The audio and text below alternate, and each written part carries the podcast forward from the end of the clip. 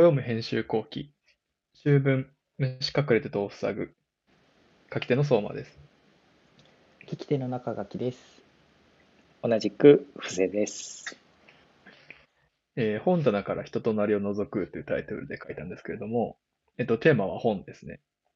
で、冒頭に皆さんには、これって私だけという癖はありますでしょうか？というふうに書いたんですけど、なんか、えっと、数、いくつか遡って、匂いのテーマのレターがあったと思うんですけど、その時に確か書いたかなと思ったのが、私はかなり鼻が良くって、後ろを通った人が匂いで誰か大体わかるみたいな。それ実は自分だけだったっていうのを20歳過ぎて知ったんですけど、でもこの本棚、人の、人んちの本棚が好きっていうのももしかしたら自分だけなのかなって思って書いたレターですね。なんかその本棚が好きっていうのは結構その、その人がこれまで何に興味があって、どういう本からその思考が構成されていて、知識が構成されていてっていうその脳の中のこう展開図を見ているような気分になって、よりその人を知れる。もうお家にお邪魔してる時点でかなり親しい仲ではあるんですけど、さらにその会話だけではわからない人となりを垣間見れるっていうのがすごくあのワクワクするんですね。で、なんか、あの、もしこの感覚を共有できて、できる人がいたらなと思って書いたレターになります。なんかお二人はこういった、この内容に共感できたりとか、違う感覚ってあったりしますかね？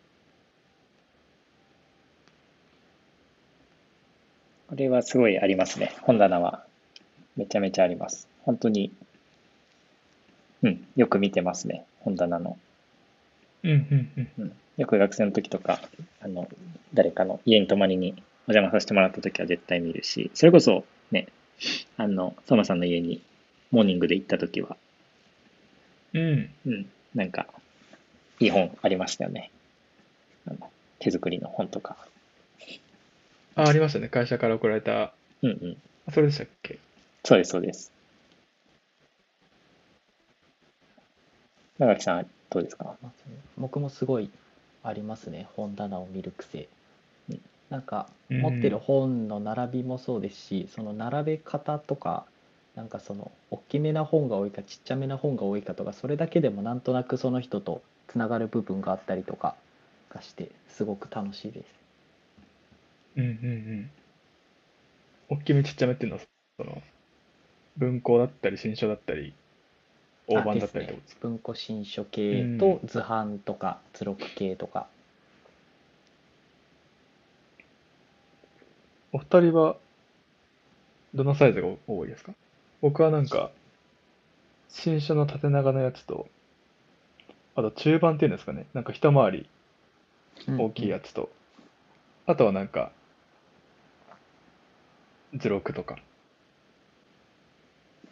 文庫が結構少ないんですよね。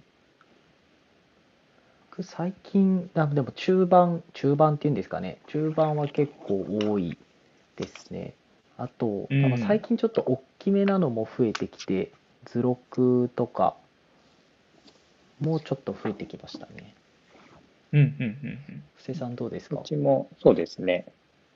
同じくですね。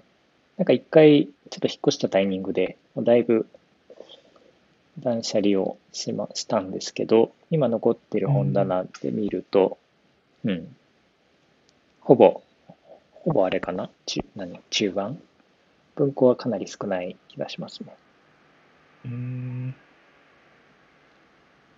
最近寝るときに、あの、読む本は、何？ちょっと大きめの、大きめのというか、まあ中盤の本ですね。うん。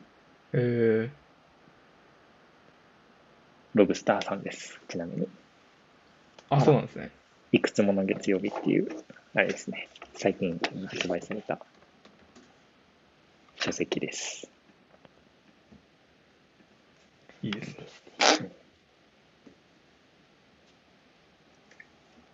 では、えー、編集後期、秋分虫隠れてとオフサグでした。ありがとうございました。ありがとうございまし。た。